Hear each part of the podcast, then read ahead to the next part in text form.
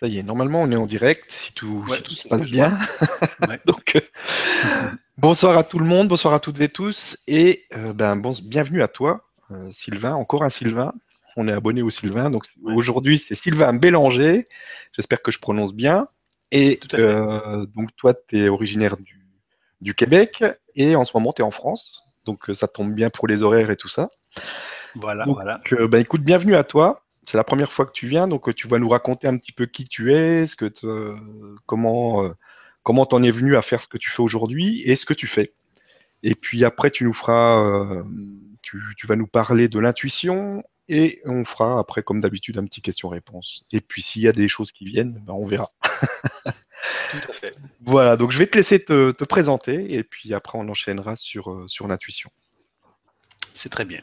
Alors, ben, bonjour euh, et bonsoir à tous. Alors, mon nom est Sylvain Bélanger. Je viens effectivement du Québec.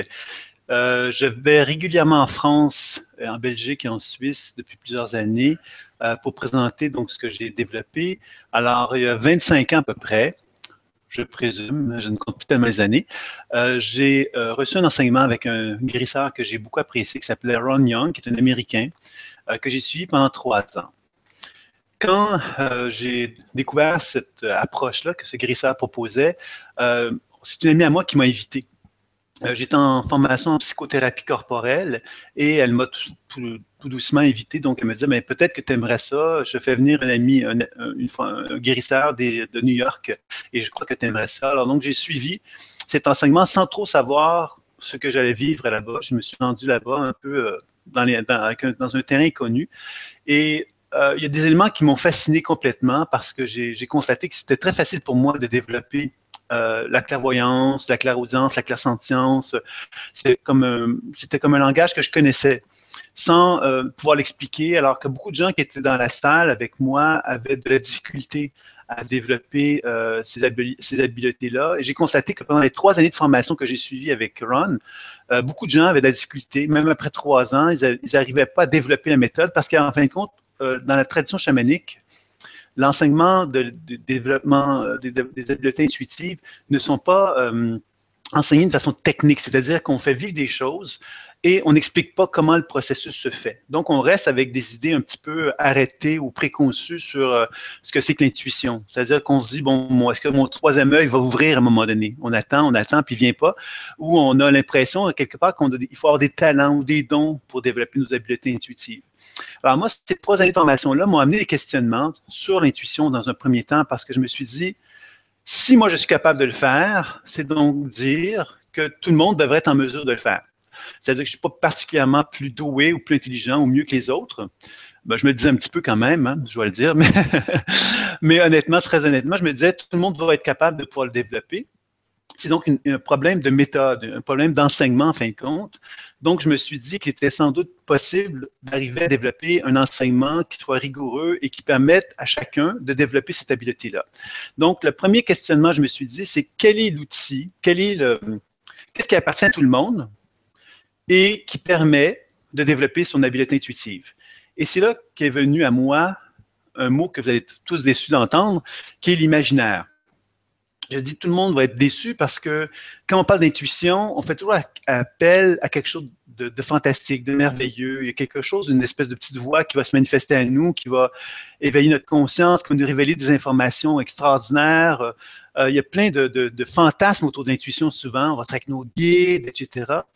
Mais moi, toutes ces applications-là, je les ai développées à travers les enseignements que, j'ai suivis.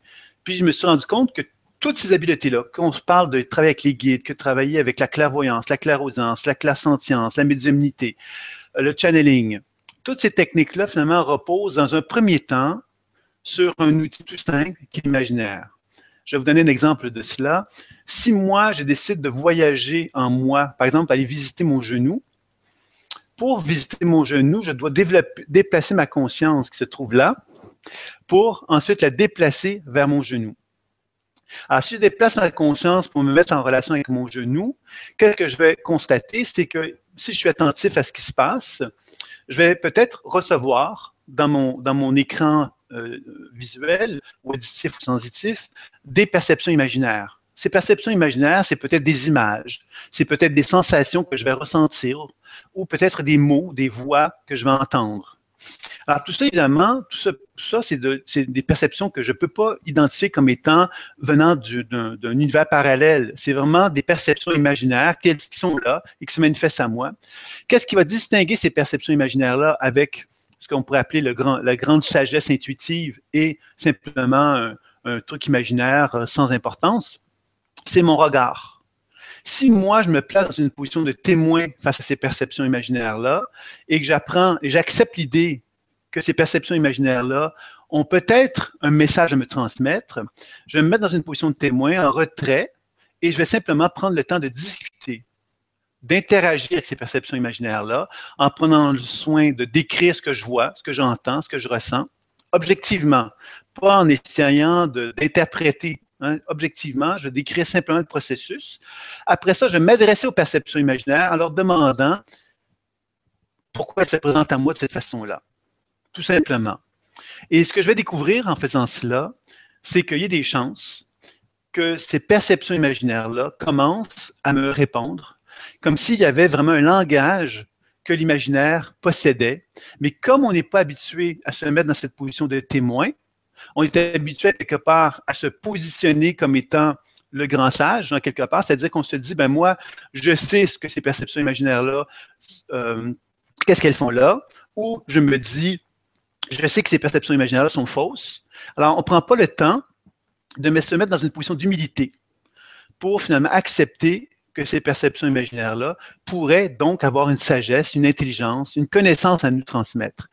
Et quand on accepte ce jeu-là, qu'on découvre finalement que ces perceptions imaginaires-là sont vraiment des guides, c'est là qu'on commence à, découvrir que ce monde imaginaire-là est une porte d'entrée vers la sagesse intelligente. Une sagesse intelligente qui, pour moi, on va découvrir tout au long de la conférence, de la présentation, euh, elle, est, pleine d'informations, il y a plein de possibilités en voyageant dans cet univers-là.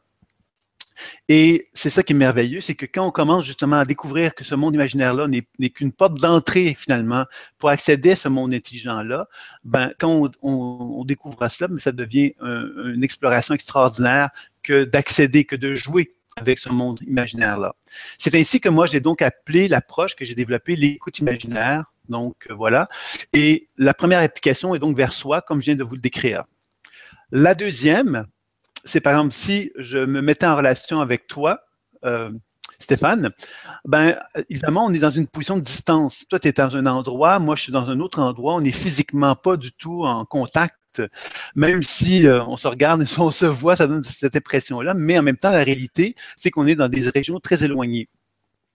Alors, avec l'aide de l'imaginaire, qu'est-ce qui est merveilleux, c'est que moi, je peux me mettre en relation avec toi tout comme je pourrais me mettre en relation avec une personne de la salle présentement qui assiste à la conférence euh, et me mettre en relation avec cette personne-là, ça veut donc dire que je vais utiliser mon imaginaire pour voyager vers toi, par exemple, et me mettre en relation avec, une, avec ton corps. Et là, j'aurais des manifestations imaginaires qui en résulteraient, des images, des sensations et des mots, de la même façon que ce que j'ai décrit tout à l'heure quand je le faisais sur moi.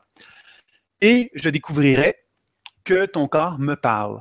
Et qu'est-ce qu'il me dirait? Ben, il me dirait des informations, des besoins, des demandes que ton corps peut avoir, mais que ta tête n'est peut-être pas en mesure d'entendre. Parce que justement, on est, comme ça, nous, l'être humain, on a découvert qu'on avait un cerveau. Et parce qu'on a, a un cerveau, eh ben, on a l'impression quelque part que c'est euh, que tout se passe là. Alors que finalement, de plus en plus, on constate que c'est pas tout à fait juste, qu'il y a donc dans le corps une, somme d'informations qui circulent en nous d'une façon régulière et constante et continue.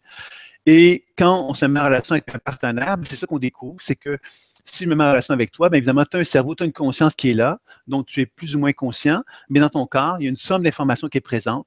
Et à travers le jeu de l'interaction que je décrivais tout à l'heure, donc position de témoin de ma part à moi qui ne juge pas qu'est-ce que je reçois, qu'est-ce que je vois, qu'est-ce que j'entends, et qui, accepte l'idée que toutes les perceptions imaginaires qui vont venir de toi sont des messagers. C'est-à-dire ce sont des perceptions qui sont animées d'une conscience et d'une sagesse qui sont en mesure de me transmettre de l'information.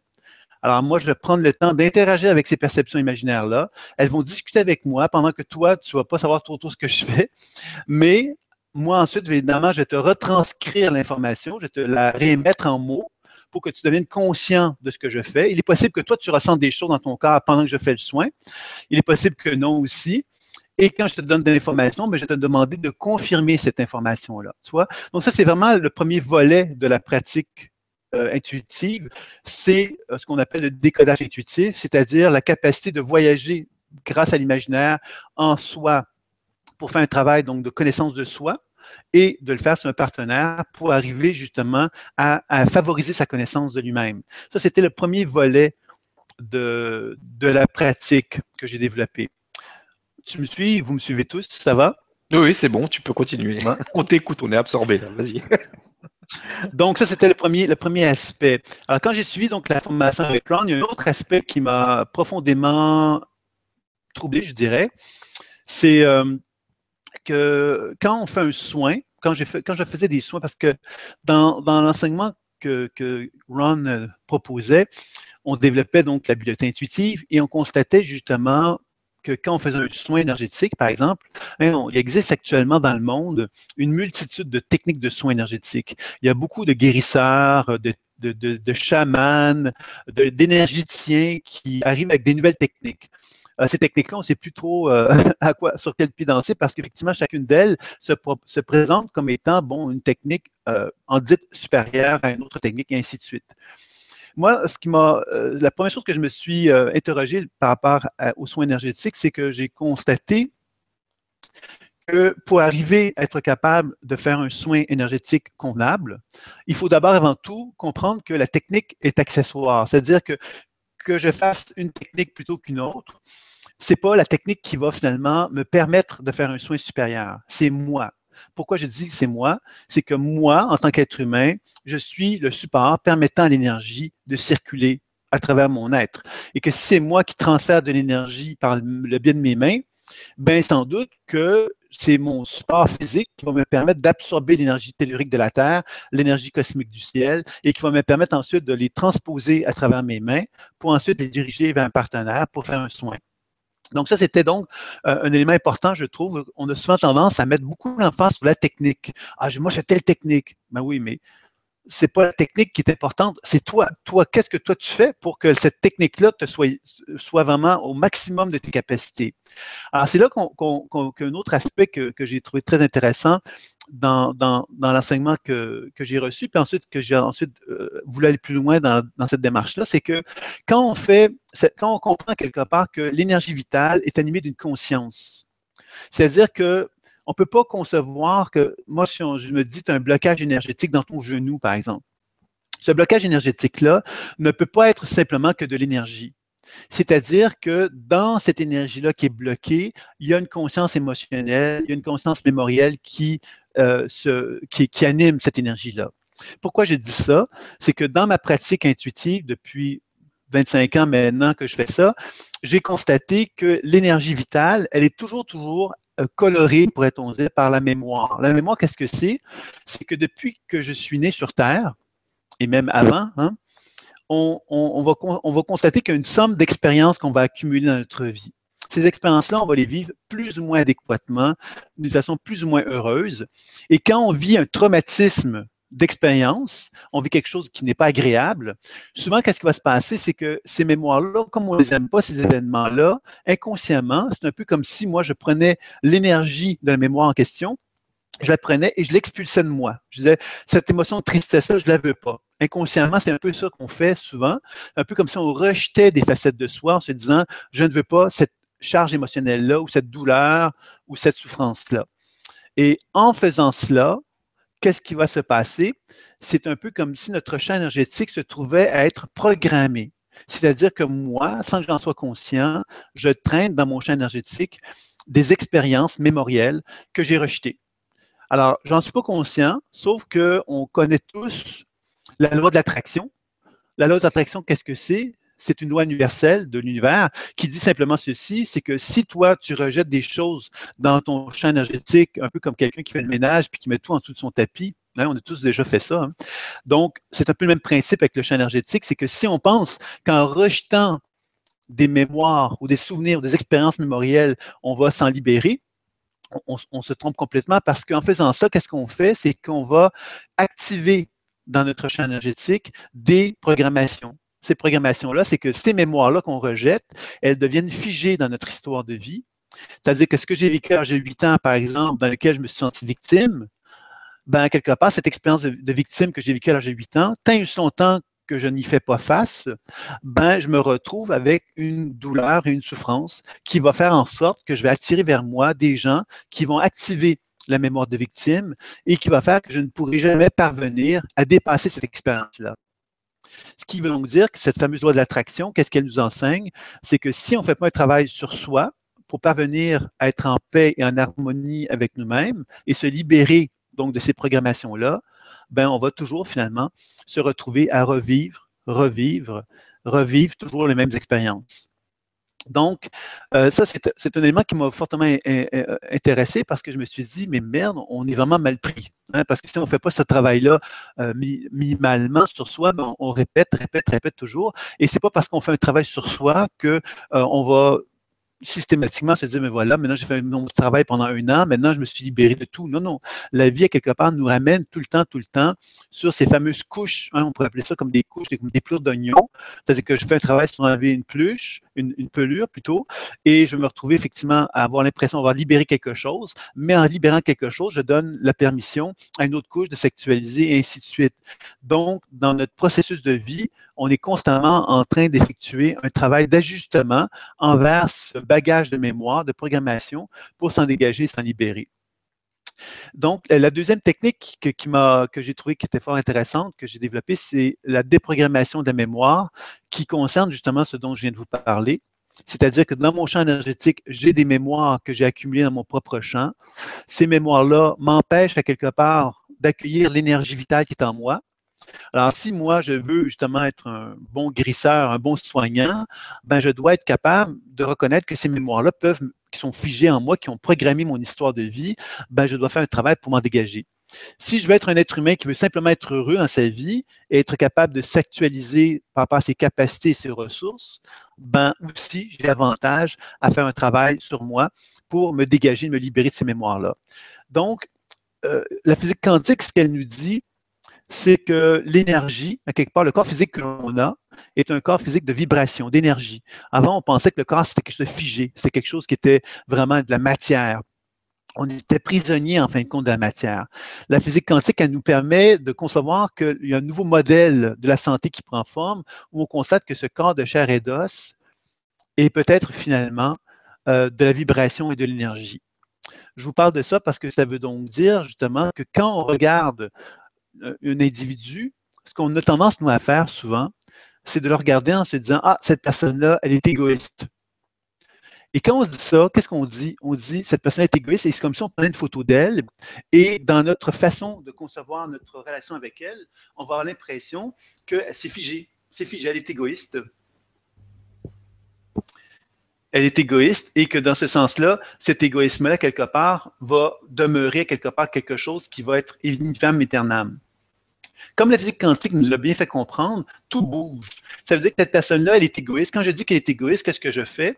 Je ne fais simplement que reconnaître que dans la période de moment où j'étais en relation avec cette personne-là, j'ai expérimenté une expérience avec cette personne-là qui me laisse croire cela. Mais on sait que la vie bouge et en mouvement. Donc, si on reconnaît que tout est en mouvement, on doit reconnaître justement que cette personne-là est en progression, est en évolution et qu'on doit effectivement donc accueillir Hein, qu'elle puisse être autre chose que ça. On doit accepter cette idée-là. Quand on se dit, par exemple, malade, j'ai telle maladie, par exemple, je suis, j'ai atteint de telle maladie, on fige encore une fois notre état. C'est un peu comme si on prenait une photo de notre état en se disant, je suis malade. Et on arrête tout. On ne reconnaît pas l'idée qu'on est en évolution permanente et que l'énergie bouge tout le temps parce que la matière, elle, elle est figée. Sauf que l'énergie bouge tout le temps. Ça veut donc dire finalement que la physique quantique, elle permet de concevoir qu'on est, on est toujours dans un processus de transformation et de changement. Et la technique de déprogrammation, c'est ce qu'elle va mettre en évidence tout simplement. Quand je vais aller voir des mémoires qui sont dans mon propre champ énergétique, ce que je vais constater, c'est que ces mémoires-là, quelque part, elles sont tu sais, par exemple, les mémoires de l'âge de 8 ans dont je vous parlais tantôt, moi j'en ai 52 aujourd'hui, je vais voir cette mémoire-là qui est en moi. Euh, dans mon genou, par exemple, la mémoire de victime, mais cette mémoire de victime-là, elle va m'apparaître à moi comme si elle avait 8 ans. avec une conscience mémorielle, comme si elle avait 8 ans. Et je vais donc m'adresser à elle en lui faisant part, bon, ben, pourquoi tu te sens comme ça? Bon, je, je vais questionner pour comprendre la situation, pour connaître la raison d'être de la problématique qu'elle vit. Et à un moment ce que je vais faire, c'est que je vais simplement lui demander qu'est-ce que je peux faire pour t'aider? Dans l'immédiat. Hein, je ne vais pas commencer à dire Ah, mais qu'est-ce que je peux faire pour t'aider euh, de la semaine prochaine ou dans un mois ou dans six mois? C'est dans l'immédiat, comme si je pouvais, dans l'immédiat, au-delà de l'espace-temps, pouvoir reconnaître que cette mémoire-là qui appartient au passé, que je puisse aujourd'hui changer ma façon de la regarder pour ne plus la voir comme quelque chose qui fait partie de mon passé, parce qu'on sait tous que le passé, on ne peut plus grand-chose hein, vis-à-vis du passé. On peut juste changer notre relation avec le passé et qu'en reconnaissant que cette mémoire-là est présente et que je puisse lui dire qu'est-ce que je peux faire pour t'aider, dans l'immédiat et que cette mémoire-là puisse me dire, bon, j'aurais peut-être besoin de telle chose, telle chose. Ça veut donc dire que moi, dans l'immédiat, je peux donner tout ce que je peux concevoir et imaginer à cette mémoire-là pour la transformer.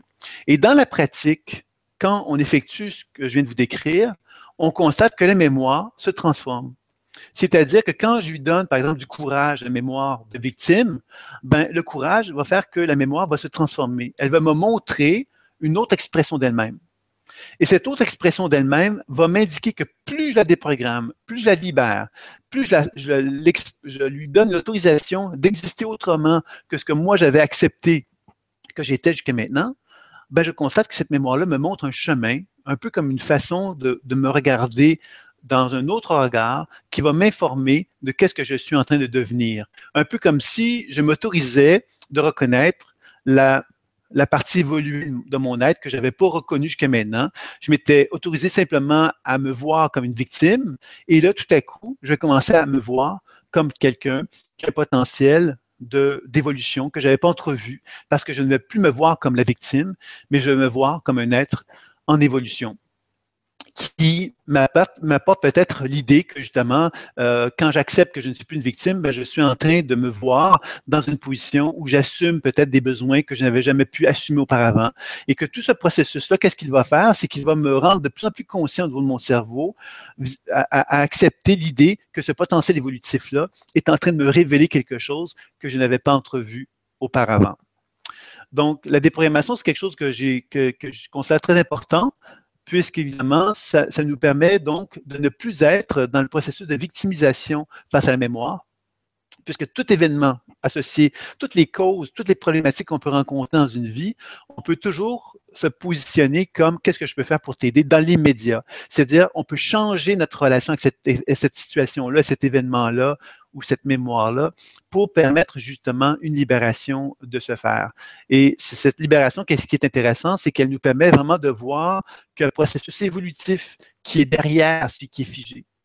Donc, la maladie, par exemple, une maladie, on pourrait très bien se dire, ben, je suis malade, mais si j'accepte l'idée de regarder ma maladie en témoin, de lui demander sa raison d'être et de lui dire, ben, qu'est-ce que je peux faire pour t'aider, mais encore une fois, il y a un processus de transformation qui peut être effectué à ce moment-là, qui va me faire découvrir que derrière cette maladie-là se cache de l'énergie qui a besoin de s'exprimer, qui a besoin de prendre une direction, une voie, que j'empêchais peut-être parce que j'avais l'impression que je n'y avais pas droit. Donc encore là, on, découvre tout doucement que ce qui nous apparaît comme étant des, constats, c'est finalement souvent des erreurs de, poser ce regard-là fermé sur quelque chose parce que c'est comme si on l'isolait, c'est comme si on, le, se condamnait en fin de compte. Alors que la physique quantique nous le dit bien que tout est en transformation et tout en mouvement. Et si on accepte cette idée-là lorsqu'on fait un travail de déprogrammation, ben, on libère quelque part quelque chose qui s'avérait être euh, figé justement et permettre donc au mouvement de guérison de prendre forme. Ça, c'était donc le deuxième aspect. Ça va toujours? Oui, oui, c'est bon, vas-y, continue. donc, c'était donc le, deuxième aspect que, j'avais, que j'ai trouvé très intéressant à, chercher à vouloir mettre en place dans la, dans la pratique que j'ai développée. Et le troisième aspect, c'est évidemment, donc, j'en ai parlé un petit peu tantôt par rapport aux soins énergétiques. Alors, euh, moi, ce que j'ai voulu faire, c'est que je me suis dit que quand on est un soignant, quand on fait des soins énergétiques, quand on fait euh, des soins, quels qu'ils soient en fait, je me suis dit, ce qui est fondamental, il me semble, quand on est un intervenant, c'est d'être capable de dire qu'est-ce que je fais, qu'est-ce qui se passe quand je le fais? Pour moi, c'était quelque chose qui m'apparaissait important. Alors, quand j'ai commencé à faire des soins, j'ai vraiment voulu mettre l'enfant sur comment, par exemple, si je t'envoie de l'énergie vers toi, Stéphane, comment toi, tu reçois cette énergie-là? Parce que si je l'envoie vers quelqu'un d'autre, l'énergie que je vais envoyer va être reçue différemment. Pourquoi? Mais parce qu'on est tous des êtres humains différents on est tous des êtres humains qui ont un bagage d'informations en eux qui sont différents. Peut-être que pour toi, l'envahissement est quelque chose qui peut te déranger. Donc, le fait d'envoyer de l'énergie, tu pourrais le percevoir comme de l'envahissement. Donc, tu pourrais vivre ça comme une crispation, comme une espèce de difficulté à recevoir parce que tu ne serais pas confortable. Quelqu'un d'autre, à côté de toi, pourrait au contraire recevoir cette énergie-là avec énormément de plaisir, mais peut-être être dans une processus de dépendance par rapport à l'énergie que j'enverrais parce qu'elle aurait le sentiment que je suis son sauveur et il faudrait que, je sois toujours présent pour qu'elle se sente bien, par exemple. Donc, encore là, on commence à comprendre évidemment que si on est capable de comprendre la réaction de notre partenaire quand on envoie un soin énergétique, on est donc en mesure de pouvoir mieux l'aider dans sa façon de recevoir l'énergie qu'on lui donne. Et c'est pour ça que j'ai combiné donc le décodage intuitif la déprogrammation et les soins dans, dans une seule approche, en fin de compte. C'est-à-dire que quand j'envoie un soin énergétique, je vais toujours prendre le temps d'observer comment mon partenaire reçoit l'énergie que je lui donne, pour ensuite donc prendre le temps de faire un travail de décodage intuitif pour comprendre la perception, et ensuite, évidemment, faire un travail de déprogrammation pour libérer la mémoire, puis ensuite faire le travail de circulation énergétique par le transfert d'énergie, qui va permettre donc finalement de rétablir le plus possible le champ énergétique de, mon partenaire, tout en lui apportant une somme d'informations qui lui permet de comprendre qui il est, de déprogrammer le plus possible pour libérer le plus possible donc sa programmation et les soins pour favoriser une circulation énergétique optimale.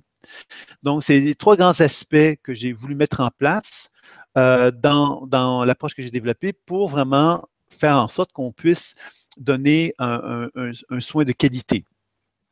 Donc ça, c'était pour ma présentation un peu de, ce que c'est que l'approche. Je ne me suis pas tellement bien, présenté peut-être.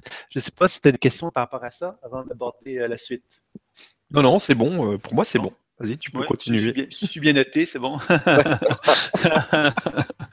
Il n'y a pas de notes ici. Je prendrai, ma petite pomme tout à l'heure. Donc, euh, maintenant, c'est ça, le grand, le grand questionnement. Vous allez me dire maintenant, OK, c'est bien beau tout ça, mais comment est-ce qu'on fait pour développer les habiletés intuitives? Comment on fait pour arriver à être capable de développer ces habiletés intuitives-là?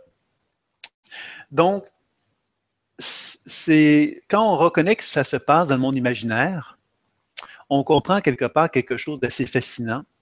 C'est que le monde imaginaire, tout le monde le possède, tout le monde y a accès c'est quelque chose qu'on a tous à l'intérieur de soi-même. Donc, à partir de là, il y a quelque chose de rassurant de savoir que pour développer nos habiletés intuitives, on va être capable justement de pouvoir utiliser l'imaginaire, tout simplement. Et si on accepte de jouer ce jeu-là, on va donc déjà finalement accéder à quelque chose beaucoup plus facilement pour y arriver.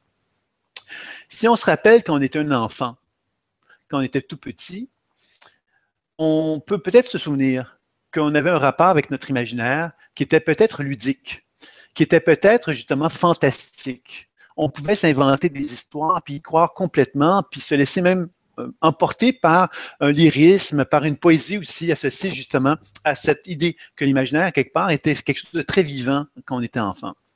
Malheureusement, avec bon, l'éducation et tout ça, cette, relation avec notre imaginaire, on, on la perd progressivement. Euh, on va même finalement complètement la, ne plus la reconnaître. Hein. On sait que l'imaginaire est associé à des choses toutes simples aujourd'hui. Quand on pense à l'imaginaire, on pense à la créativité, ça c'est pas mal. Mais on pense à la folie aussi. Hein, quand on faut faire attention, notre imaginaire peut nous jouer des tours. Donc, euh, il faut, très faut avoir, on a un peu peur de ça aussi. Ça commence à changer actuellement, par contre. On commence à reconnaître que euh, par le pouvoir de la pensée, par le pouvoir de l'imaginaire, justement, on peut faire des soins, on peut s'auto-guérir. C'est des choses qui commencent à bouger quand même. Donc ça, c'est quand même intéressant. On sait tous qu'on a tous déjà vécu dans des rêves. Hein, pendant la nuit, on, a tous eu des rêves qui ont pu être significatifs, des rêves qui nous ont troublés, qui nous ont surpris, qui nous ont révélé des informations sur nous-mêmes ou qui nous ont fait énormément de bien. On, on sait tous à quelque part que dans certaines circonstances, le monde imaginaire peut nous donner l'autorisation d'exister. Mais quand je dis exister, je fais référence à exister avec le grand E, le E majuscule. Exister dans le sens qu'on devient comme royal, on devient comme un être sacré. pendant cette courte période de temps-là, c'est comme si on avait l'impression que notre vie quotidienne, que notre vie terrestre, on l'avait pendant quelques instants oublié et qu'on découvrait quelque part l'immensité de notre être. Ces moments furtifs sont rares dans une vie, mais quand ils sont là, on s'en souvient habituellement parce que ce sont des expériences qui nous ont vraiment marqués en général.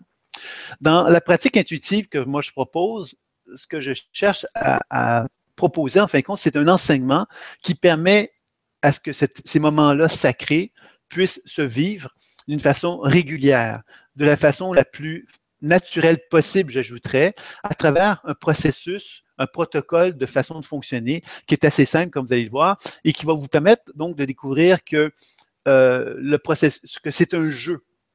Alors, si vous acceptez que c'est un jeu, déjà, vous venez de faire un grand pas parce que vous n'allez pas vous prendre trop au sérieux, vous n'allez pas vous casser la tête, vous n'allez pas vous demander comment il faut faire ceci ou comment il faut faire cela.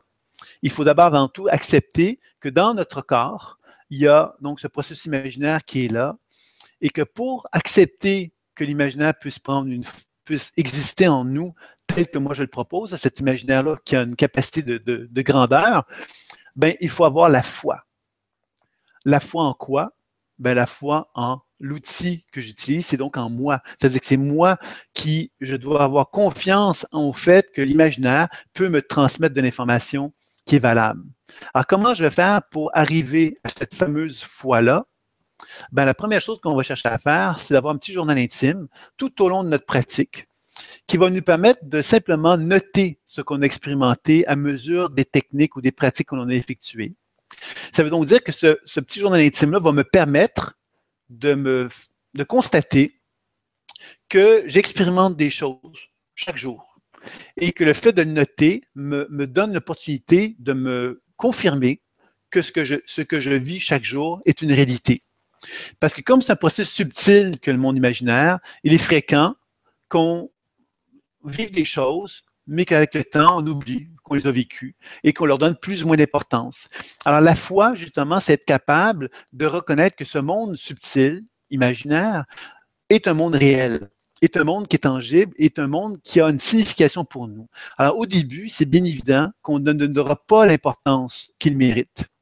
C'est pourquoi que le petit journal intime va nous aider à être capable de pouvoir justement euh, amplifier le processus et nous aider dans ce sens-là. Donc, la première technique, je vous dirais, de base, vous la connaissez peut-être, il beaucoup de gens qui doivent la connaître en fait. C'est une technique finalement qu'il y a 25 ans passés, peu de gens connaissaient cette technique-là et elle est devenue plus fréquente. Maintenant, elle est devenue plus naturelle. Je vous en parle quand même parce que pour moi, c'est la technique toute simple, mais c'est la technique vraiment fondamentale pour effectuer euh, le soin énergétique, mais aussi le décodage intuitif. C'est la technique d'enracinement que vous connaissez peut-être. Euh, en tant que, vous l'avez déjà vu à travers des techniques diverses. Il y a plusieurs façons d'aborder la, pratique de l'enracinement. Moi, je vais vous proposer ma version de cette pratique-là qui va vous permettre peut-être justement de comprendre la richesse de cette technique-là qui est toute simple, qui est un jeu imaginaire encore une fois. Puis je, vous tiens, à vous le dire tout de suite que toutes les techniques que je vais vous proposer, reposent sur le monde imaginaire. Donc, euh, ça ne veut pas dire pour autant qu'elles sont intéressante ou significative. Je vous invite justement peut-être à découvrir ce monde imaginaire-là pour vous rendre compte comment il est, il est tellement été mal perçu, on l'a tellement refusé, tellement rejeté, puis il faut comprendre pourquoi. Pourquoi on le rejette et on le refuse? C'est que c'est la porte d'entrée vers Dieu. Et cette porte d'entrée vers Dieu, on en a tous très, très peur, parce que justement, ce fameux Dieu-là, quelque part, est plein d'amour et plein de compassion. Et comme nous, on est incapable de concevoir l'amour et la compassion, quand je dis on est incapable, hein, c'est-à-dire c'est une expression un petit peu exagérée, mais on est tous dans un processus social, dans la société dans laquelle on est, dans lequel cette capacité d'aimer, on, en parle sans problème, mais dans la réalité, dans la dimension terrestre, comment on vit l'expérience de l'amour, elle est beaucoup plus difficile à vivre que que, que, ce concept théorique qu'on peut en avoir.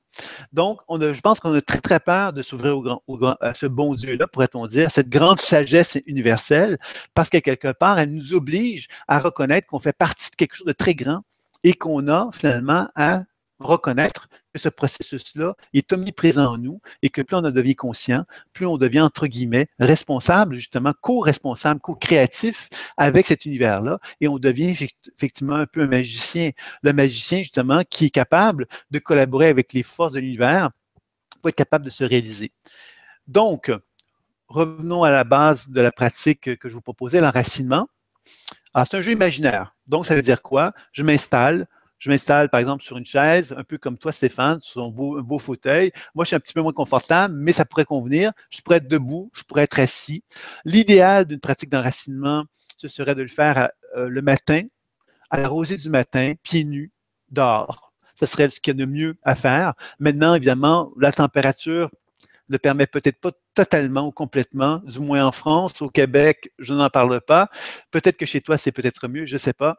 Mais bon, L'idéal, ce serait cela. Et on va donc s'installer confortablement et on va à ce moment-là simplement reconnaître que le support imaginaire est une façon de se syntoniser à des champs électromagnétiques. C'est-à-dire que notre, imaginaire est capable de se syntoniser aux champs électromagnétiques que la Terre produit. Il y a un professeur Schumann, qui est un Allemand, qui a démontré, il y a plusieurs années, que la Terre produisait un champ électromagnétique les chamans, eux, il y a des, milliers d'années, avaient déjà compris que la Terre produisait une énergie. Mais on n'avait pas dit euh, qu'il produisait un champ électromagnétique. Le, Schumann a démontré scientifiquement que ce champ, que la Terre produit réellement un champ magnétique qui varie selon euh, les périodes de la journée, etc., selon l'endroit euh, de, la Terre et tout ça. Il y a donc une moyenne également qui, est reconnue de, ce champ-là. Et moi, je pense que par le biais de l'imaginaire, on peut se syntoniser à ce champ électromagnétique-là et on peut donc se rendre réceptif donc, à cette énergie Terre produit. Ce qui veut donc dire que moi, que je sois dans un dixième étage, dans un, dans un, dans un, euh, bâtiment euh, à étage, ou que je sois sur le plancher des vaches, normalement, je suis capable de me syntoniser à cette énergie tellurique-là, puisqu'évidemment, c'est j'ai une capacité à me syntoniser donc au champ électromagnétique que je choisis par mon intention, en fin de compte, finalement. Alors, c'est ça un petit peu que je vais, vous proposer de, faire, de vous mettre simplement, donc, en relation avec ce, champ électromagnétique-là de la Terre, en imaginant que sous la plante de vos pieds, vous allez simplement faire un prolongement de votre corps par une conscience. Vous allez créer comme des racines sur la plante de vos pieds que vous allez descendre dans le sol. Et en allant descendre dans le sol, vous allez puiser cette énergie tellurique-là de la Terre pour la faire remonter progressivement jusqu'à vos pieds.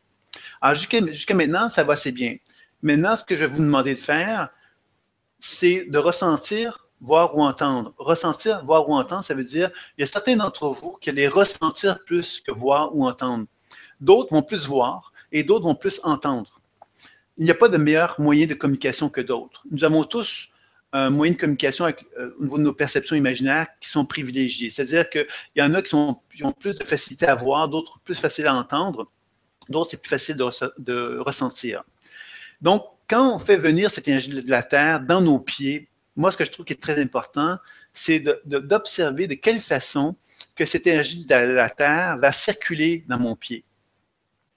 Vous allez constater que des gens par exemple, si vous prenez le temps de l'expérimenter, il y a des gens qui vont constater que l'énergie de la Terre circule super librement dans leurs pieds. Aucun obstacle, aucun blocage, tout va bien. Alors que d'autres, ils essaient, ils essaient, ils essaient de répartir l'énergie dans leurs pieds, incapables, ça ne fonctionne pas, etc., etc. Pourquoi?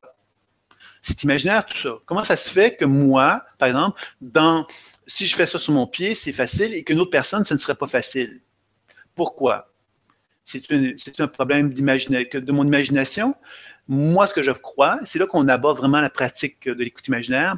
Quand on commence à interagir avec des énergies, comme l'énergie tellurique de la Terre, par exemple, et qu'on la fait venir dans le corps, qu'est-ce qu'on découvre? C'est que le corps, lui, a une certaine intelligence. Il y a une certaine façon d'accueillir les énergies vitales. Et que si moi, j'essaie de faire circuler l'énergie dans mon pied et que je prends le temps de bien répartir la circulation d'énergie dans mon pied, ben, il y a de fortes chances que j'arrive progressivement à faire en sorte que cette énergie puisse se répartir d'une façon de plus en plus équilibrée et de plus en plus harmonieuse dans mon pied.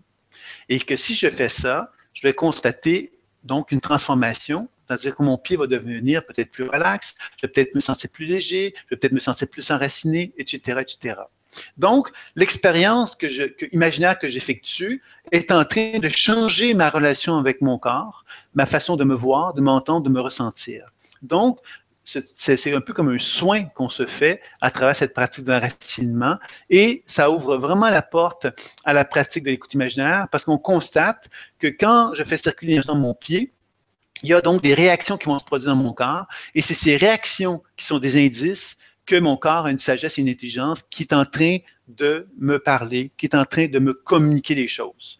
Alors, vous voyez, donc, on va faire ensuite remonter cette énergie de la, de Terre vers nos chevilles, nos mollets, nos genoux, nos cuisses, nos hanches, le chakra racine, le bassin, le chakra sacré, le ventre, le chakra solaire, le plexus solaire et le chakra du cœur. Donc, on va chercher à vraiment faire remonter cette énergie de la, Terre jusqu'au chakra du cœur en étant toujours attentif à comment l'énergie de la Terre se propage dans chacun, dans chacun des segments de mon corps et en m'assurant que par l'imaginaire, je peux faire venir l'énergie de la Terre en grande quantité pour m'assurer que l'énergie va circuler le plus librement possible jusque dans mon chakra du cœur. Ça, ça va être vraiment la première phase. Cette phase est intéressante parce qu'actuellement, quand je vous disais tantôt qu'on pourrait le faire à la rosée du matin, pourquoi on le ferait à la rosée du matin? C'est que ce qu'on constate, c'est que lorsque les pieds sont mouillés, on devient conducteur. Première chose. C'est pour ça que la rosée du matin, c'est pour ça que c'est si conseillé. Ce qu'on a observé c'est beaucoup de Français qui ont observé ça d'ailleurs, donc je tiens à le mentionner pour les Français qui sont en train d'écouter, qui sont un peu chauvins, par exemple, ça peut arriver. donc, ça peut arriver quelquefois, donc, que justement, ce qu'ils ont observé, ces Français-là, il y a le docteur Valnet, entre autres, que je peux nommer, qui a développé l'immunocinèse, qui a fait des travaux sur les cas de cancer. Et lui, ce qu'il avait observé, c'est que quand on est dans des situations de maladie assez importantes, on est surchargé d'acidité. L'acidité, qu'est-ce que c'est? C'est des charges positives. Des charges positives, c'est des protons. C'est un peu comme si notre corps électrique était plein de, charges positives. Il était comme, et ces charges positives-là, qu'est-ce qu'elles font dans les tissus du corps? C'est qu'elles vont scléroser les tissus, c'est-à-dire qu'ils vont, ils vont créer comme une gélatine. Le sang devient gélatineux, les liquides du corps deviennent gélatineux, donc on devient de moins en moins conducteur. Et dans ces conditions-là, c'est de plus en plus difficile que nos fonctions biologiques fonctionnent optimalement parce qu'on devient de plus en plus sclérosé en quelque sorte. Donc, lui avait observé que si on, faisait régulièrement, on se promenait régulièrement 20 minutes le matin, euh, les pieds nus, euh, à la rose du matin à la campagne, par exemple, ben, il y avait un phénomène qui se produisait, qui était un phénomène de libération des charges positives dans la Terre, qu'est-ce que la Terre, il faut comprendre qu'elle devient comme un peu comme un élément, un élément euh, qui va attirer toutes les charges positives de notre corps vers la Terre, puis elle, en échange, elle va nous transmettre des ions négatifs. Ces ions négatifs, qu'est-ce qu'ils vont permettre de faire dans notre corps? C'est de rétablir la fluidité du sang, de rétablir la fluidité des liquides dans le corps et qui vont permettre de favoriser donc une, des conditions euh, plus intéressantes pour que nos fonctions biologiques fonctionnent plus adéquatement. C'est intéressant parce que ça veut donc dire justement que lorsqu'on fait une pratique d'enracinement, à mon sens à moi, on travaille dans cet objectif-là. On travaille à rétablir ce phénomène électrique du corps humain où on redonne des ions négatifs à la Terre pour permettre aux fonctions biologiques de redevenir les plus fluides et les plus harmonieuses possibles. Donc, la pratique de l'enracinement serait, la, relation avec la Terre, du moins, est déjà une, technique fort intéressante qu'il faut donc qui, peut être intéressant de pratiquer une fois par jour, euh, pendant sept jours, par exemple, pour voir qu'est-ce que, qu'est-ce que ça nous fait, qu'est-ce que ça nous apporte. Ça va? Oui, oui, c'est bon. Oui, oui. Parce que je te voyais fermer les yeux, je me suis dit, c'est endormi. Non, non, non, non, non. blague. Pas du tout. Et, et, donc, le deuxième, le deuxième aspect, après que je sois donc mis en relation avec l'énergie de la Terre jusqu'au chakra du cœur, en tradition chamanique, ce qu'on dit à ce moment-là, c'est qu'on est dans une position d'adulte. Je m'explique pourquoi. J'ai donc reconnu que j'étais habité par l'énergie tellurique de la Terre et j'ai reconnu également que cette énergie tellurique-là, qu'est-ce qu'elle a fait? C'est qu'elle m'a nourri au niveau de mes quatre premiers chakras. Les quatre premiers chakras, qu'est-ce qu'ils sont? C'est le premier chakra, c'est moi en tant qu'enfant qui a besoin de sécurité. Donc, l'énergie de la Terre est un peu comme une mère maternelle qui m'apporte une sécurité. qui va faire que je vais être capable d'accueillir cette énergie de la Terre dans un processus de plus grande ouverture qui va m'amener doucement à ressentir la présence de l'énergie de la Terre dans mon chakra sacré, dans lequel je vais me définir en tant qu'enfant par rapport à mon père et à ma mère. Je reconnais pour la première fois de ma vie, quand je suis un enfant, à un moment donné, que ma maman et mon papa sont différents de moi c'est un peu le processus d'identification de l'être que je suis qui se distingue de mes parents. Donc, encore là, l'énergie de la Terre, qu'est-ce qu'elle me permet de faire? C'est que si j'ai vécu des traumatismes lors de ce processus d'identification à mon être, ben, grâce à l'énergie de la Terre, je vais pouvoir travailler justement à rétablir les signaux, hein, la mémoire qui se trouve présente là, pour permettre justement une transformation de se faire, pour que je sois plus aligné à mon être. Ensuite, l'énergie de la Terre va remonter au niveau du plexus solaire. Le plexus solaire nous met en liaison avec, quand on est un enfant toujours, avec l'idée qu'à un moment donné, on constate qu'on est bon dans quelque chose. Et quand on est bon dans quelque chose, qu'est-ce qui arrive? Nos parents nous applaudissent. Ils sont fiers de nous. Ils sont contents, quelque part, de ce que l'on fait. Et ça veut donc dire que nous, on enregistre quoi? On enregistre, OK, quand je fais ça, je suis valorisé. Donc, on va devenir très, très bon dans, cet aspect-là parce qu'on se dit, mais je vais être valorisé de plus en plus, de plus en plus. Donc, le plexus solaire, qu'est-ce qu'il nous donne comme énergie? C'est une énergie justement d'affirmation, de puissance, de force. Et on va souvent valoriser nos compétences les plus évidentes, celles qui vont nous être les plus reconnues, pour pouvoir effectivement se sentir valorisé, se sentir important auprès des gens qui sont autour de soi. Donc, le plexus solaire va vraiment nous mettre en relation avec cette force-là. Bien évidemment, il arrive quelquefois qu'en tant qu'enfant, on ne ressente pas l'appréciation de nos parents ou de d'autres personnes autour de soi. On ne se sent pas valorisé, on ne sent pas qu'on a une valeur. Et évidemment, le plexus solaire va être moins, donc, l'énergie va moins bien circuler dans cette région-là dû à cela. Donc, la pratique de l'enracinement, qu'est-ce qu'elle nous permet de faire? C'est de favoriser, encore une fois, un, un, épanouissement dans la région du plexus solaire pour nous permettre d'assumer quelque part ce droit que nous avons tous de nous reconnaître dans notre force et notre puissance. Même si on ne l'a pas acquis en tant qu'enfant, on peut apprendre aujourd'hui à l'accueillir et reconnaître ce potentiel-là en nous qui commence à s'actualiser. Et ensuite, on la fait remonter jusqu'au cœur. Et dans l'étape du cœur, on reconnaît à ce moment-là l'adulte qui se dit, ben voilà, moi, j'ai pas, je, suis en mesure de me reconnaître et de m'accueillir tel que je suis. Et parce que je me reconnais et je m'accueille, je suis capable maintenant, donc, de servir la, société avec laquelle je suis et de me donner le meilleur de qui je suis. Alors ça, c'est vraiment la position adulte, mature, je dirais, que la société ne nous a pas tellement encouragé à connaître cet état-là.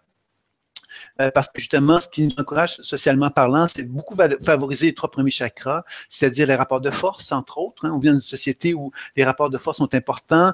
Euh, la communication au niveau du chakra sacré n'est pas quelque chose de valorisé. On va souvent communiquer euh, d'une façon pour profiter des autres. Hein, sans juger quoi que ce soit. On, par exemple, on rentre dans un magasin, quelqu'un va vouloir nous vendre quelque chose, et cette personne qui veut nous vendre quelque chose, elle ne va pas le vendre aux meilleures conditions pour nous. Elle va les vendre pour elle, c'est-à-dire les meilleures conditions qu'elle peut avoir sur nous par rapport à ça. C'est un peu la société qui veut ça. Alors, tout ça, effectivement, c'est les trois premiers chakras qui vont beaucoup être valorisés socialement.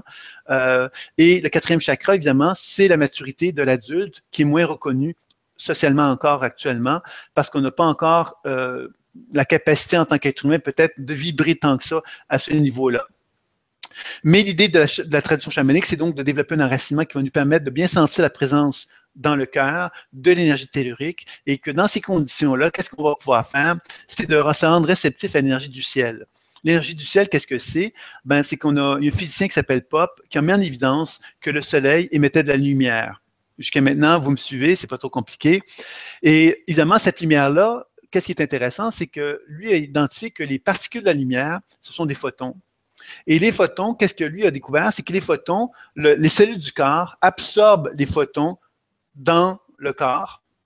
C'est comme si les cellules absorbaient la lumière, la, la digéraient, l'assimilaient et ensuite produisaient elles aussi de la lumière, mais à un niveau très, très, très, très faible. Alors, ce monsieur-là, que monsieur le physicien en question, a développé un appareil qui mesure justement cette capacité que le corps a d'absorber la lumière et de la réémettre. À ce qui est intéressant, parce que ça veut donc dire que les, les, les, euh, les chamans, avec cette technique-là qui est l'enracinement, ont compris des choses qu'aujourd'hui la science nous permet de comprendre. C'est-à-dire qu'ils ont compris à quelque part que la Terre produit un champ électromagnétique, qu'il fallait se syntoniser à. Aujourd'hui, les, les scientifiques le disent. Et on, parle de l'aura, hein, le soleil émet de la lumière, et cette lumière-là produit donc un champ biolumineux, c'est-à-dire que les cellules du corps produisent de la lumière, et cette lumière-là, évidemment, les clairvoyants, les chamans depuis le début des temps, nous parlent d'un champ d'énergie autour de soi. Qu'est-ce que c'est que ce champ d'énergie-là? Ben, quelque part, c'est ce fameux rayonnement des cellules du corps qui émettent donc une certaine énergie et qui nous indique quelque part si nous sommes en santé ou pas. Hein, parce que si ce champ d'énergie est faible, ça veut donc dire que nos capacités de nos cellules et a la difficulté à recevoir la lumière. Pourquoi on a la difficulté à recevoir la lumière? La première cause, entre autres, c'est cette difficulté qu'on a quelquefois d'être dans une position d'alignement au niveau de notre enracinement, c'est-à-dire ma capacité de me lier à la Terre et ma capacité de me lier à l'énergie du ciel. Donc, pour établir cette relation avec ce fameux soleil rayonnant et lumineux que ce physicien a découvert qui euh, émettait donc des, des, photons que les cellules du corps absorbaient, euh, on va utiliser encore là notre imaginaire pour simplement imaginer qu'on va se synthétiser au Soleil, au cosmos, parce que le cosmos émet des ondes électromagnétiques aussi. Et on va simplement imaginer que ces énergies cosmiques, on va les faire venir à soi pour les faire circuler, pour qu'elles descendent vers notre sommet de la tête. Et encore là, on va faire descendre cette énergie jusqu'au chakra du cœur. Encore une fois, on ne le fait pas en aveugle. En, aveugle, c'est de dire, ben voilà, je fais la technique, je ne sais pas ce qui se passe, je ne sais pas qu'est-ce que ça fait, mais j'ai l'impression que ça me fait du bien. Ça, c'est être en aveugle. Euh, moi, je le fais en conscience, c'est-à-dire que quand j'amène de la lumière dans mon sommet de la tête, je prends le temps d'observer comment la lumière se répand au sommet de ma tête, de quelle façon cette lumière-là se répand au niveau de mon chakra frontal et de quelle façon qu'elle va descendre progressivement jusqu'au chakra du cœur. Vous comprenez alors que quand on effectue un enracinement comme celui-là, on reconnaît justement que chaque étape de ce processus-là va m'indiquer justement que mon corps a une sagesse et une intelligence et que il va résister en quelque sorte à cet échange énergétique-là et que plus ces résistances-là me sont manifestées, plus j'apprends à me connaître, plus j'apprends à me soigner, parce que ces résistances-là, maintenant qu'elles sont révélées, je peux m'ajuster pour favoriser une circulation énergétique de plus en plus importante. Donc, à mesure que j'arrive à faire ça, j'ai réuni ces deux énergies-là dans mon cœur. Alors, ce qui est intéressant par rapport à l'énergie cœur-tête, par exemple, on parle aujourd'hui beaucoup de la cohérence cardiaque. La cohérence cardiaque, c'est une technique de respiration, un certain rythme qui, euh, on constate que le cœur a des ramifications nerveuses avec le cerveau et que quand on arrive à un certain niveau de respiration, un certain rythme respiratoire, on favorise une circulation qui permettrait justement d'accéder au bonheur. C'est-à-dire qu'on constate que les gens qui, les pratiques, entre autres dans les pratiques spirituelles, on a constaté que la majorité des pratiques spirituelles reposent sur le principe de la respiration, un certain rythme qui fait qu'on arrive à cette cohérence cardiaque. C'est-à-dire que le cœur est en synchronicité avec le cerveau et le cerveau en synchronicité avec le, cœur et il y a quelque chose de très fluide à ce moment-là qui apparaît et ça amène donc un sentiment de bien-être, un sentiment de joie, un sentiment d'harmonie. Je pense que la pratique de l'enracinement elle favorise ça. C'est-à-dire qu'elle permet, si on le fait adéquatement, elle va ouvrir la porte à un état de cohérence cardiaque progressif qui va nous permettre donc de vraiment se sentir de plus en plus en harmonie. Maintenant qu'on est parvenu à faire ce lien entre la Terre et le ciel, on a le cœur qui va se manifester, c'est-à-dire qu'un genre de rayonnement entre la Terre et, le ciel qui vont se réunir dans notre cœur. Il y a un soleil qui va apparaître. C'est un jeu imaginaire, je vous le rappelle. Donc, ce soleil, à quelque part, c'est comme une expression de notre référence intuitive. C'est une expression de l'énergie vitale, cosmique et universelle qui se manifeste à travers moi. Plus je suis dans une position d'harmonie avec moi en tant qu'être humain, plus je laisse circuler l'énergie, plus je me libère de ma mémoire, plus je suis en état d'alignement avec mon être, plus je suis capable d'emmagasiner de l'énergie en moi et plus je suis capable donc de transmettre cette énergie vitale sur moi pour me soigner ou de les diriger vers un partenaire.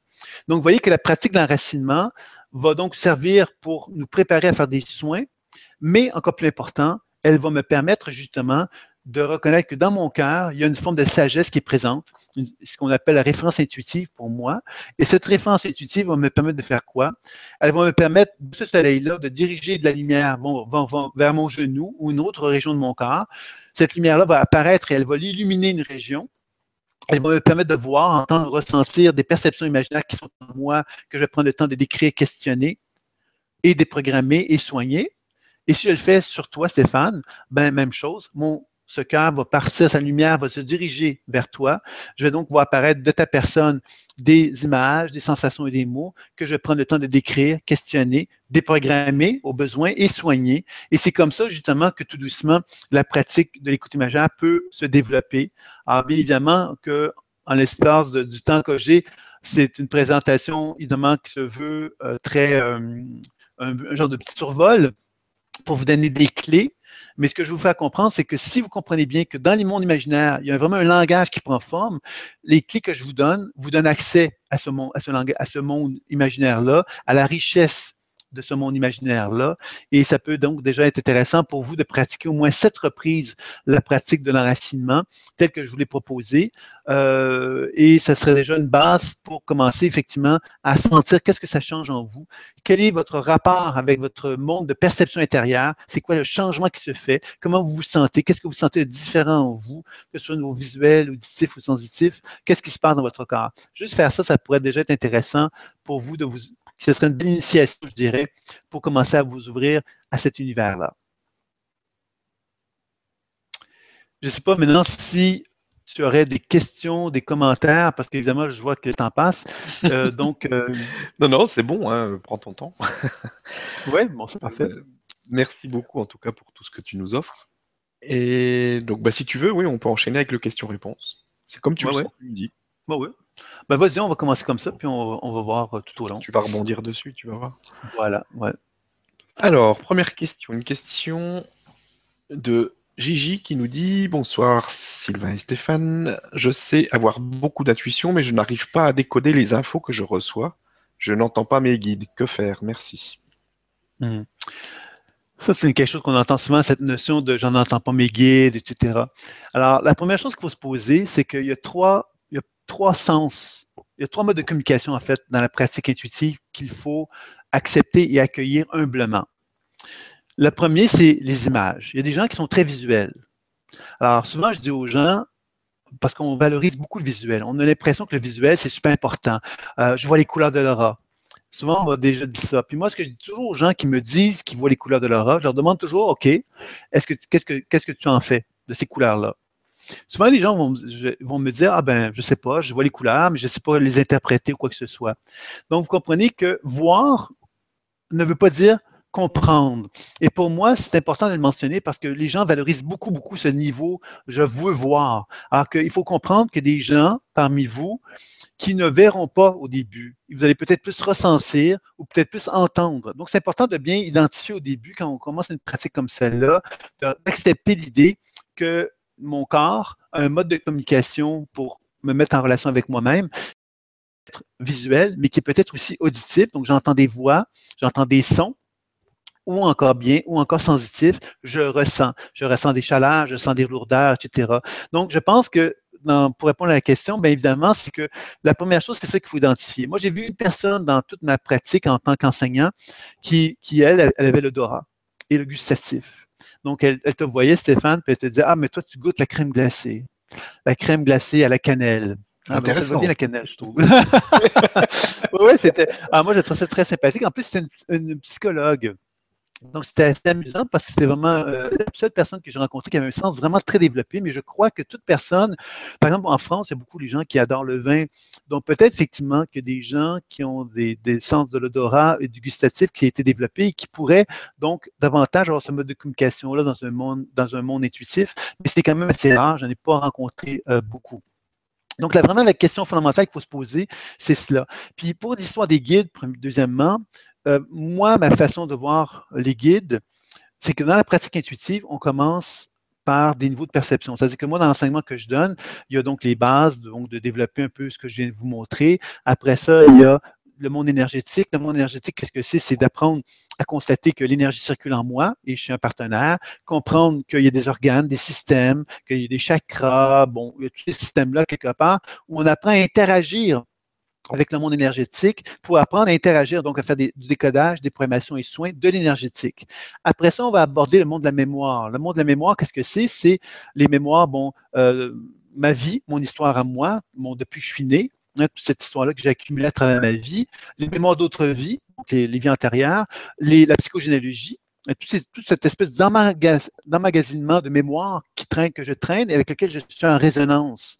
Donc, tout ce processus-là, on va devoir apprendre à faire du ménage dedans pour arriver à se dégager le plus possible. Et c'est seulement après cette étape-là, on a vraiment fait un gros travail de nettoyage au niveau de la mémoire qu'on peut accéder au monde transpersonnel. Le monde transpersonnel, c'est le monde dans lequel on dépasse c'est un peu comme si on avait atteint un niveau, un étage, l'étage de la mémoire, puis qu'on arrivait à franchir au-delà de ça et qu'on accédait justement à quelque chose qui était plus, euh, plus proche d'une forme de pureté. Et cette pureté-là, quelque part, nous met en contact avec ce qu'on pourrait appeler l'âme, le soi supérieur, les guides. Et c'est là qu'on va commencer à aborder ce sujet-là et qu'on va constater que les guides, il n'y a aucune personne qui peut vous dire, mais voilà le numéro de téléphone pour appeler ton guide. Ou voilà, euh, voilà le, le symbole, le, communiquer avec ton guide. Il n'y a pas de moyen comme ça. On est tous, à quelque part, à, devoir développer ce que j'appelle le discernement pour être capable de collaborer ou de communiquer avec ses guides.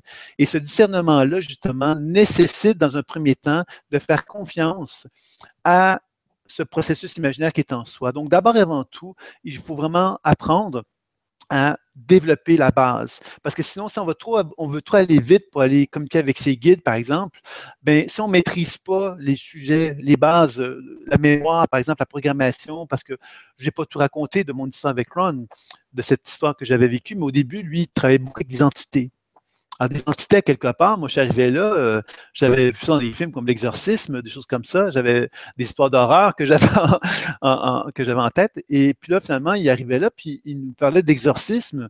Et sans nous en parler, en fait, parce qu'au début, il ne nous en a pas vraiment parlé, mais je voyais des personnes qui se mettaient donc à vivre des grands états d'angoisse, de cris, d'émotions fortes. Je me disais, mais merde, qu'est-ce qui se passe? Tout le monde est en méditation, tout, tout le monde est très tranquille, puis à un moment donné, quelqu'un se met à, à crier ou à beugler ou à, vivre des émotionnels qui n'avaient pas de bon sens. Donc, je ne savais pas de quoi il s'agissait. Et là, j'ai compris avec le temps, à mesure que la formation avançait, que c'était des entités, que les gens euh, étaient possédés en quelque sorte. Puis bon, je me questionnais beaucoup là-dessus. Puis à un moment donné, dans le stage, le premier stage de la formation, je me suis fait moi-même exorciser. Donc, j'ai vécu quelque chose au niveau de mon corps parce que je sentais vraiment une genre de paralysie des membres et tout ça pendant que ça, que ça s'est fait. Et puis, c'est sûr que ça a été longtemps un gros questionnement, tout ça, parce que moi, j'avais un peu peur des entités. Euh, j'avais vu l'exorcisme, j'avais vu Poltergeist, j'avais vu tous ces films euh, d'horreur, peut-être pas d'horreur, mais des, trucs qui font un peu peur, donc qui faisaient que j'étais toujours un petit peu méfiant euh, de cet univers-là. Par contre, je voyais plein de mémoire dans les champs énergétiques des gens. J'avais une grande facilité de voir plein de personnages. Donc, je comprenais pas c'était quoi les entités par rapport aux personnages que je voyais. Puis avec le temps, la vie, elle est bien faite. Comme j'avais très peur, on m'a amené des clients qui étaient justement possédés, qui avaient des maisons hantées, qui avaient toutes sortes de phénomènes particuliers associés donc à des phénomènes d'identité. Et c'est là que je me suis libéré de mes peurs parce que j'ai constaté que les mémoires sont en quelque sorte des énergies qu'on pourrait qualifier d'identité. Qu'est-ce qui distingue une entité qui a une mémoire? C'est que l'entité, quelque part, est un système fermé. C'est-à-dire que la mémoire, normalement, elle est programmée, elle est limitée. Et on peut donc interagir avec elle assez facilement et on peut la libérer assez facilement. Bon, la libérer assez facilement, il faut s'entendre, mais on peut vraiment faire un travail d'interaction avec elle. Et normalement, il y a un travail de libération qui va s'effectuer assez facilement, qui va faire que donc un processus de, de déprogrammation et de libération qui va s'effectuer.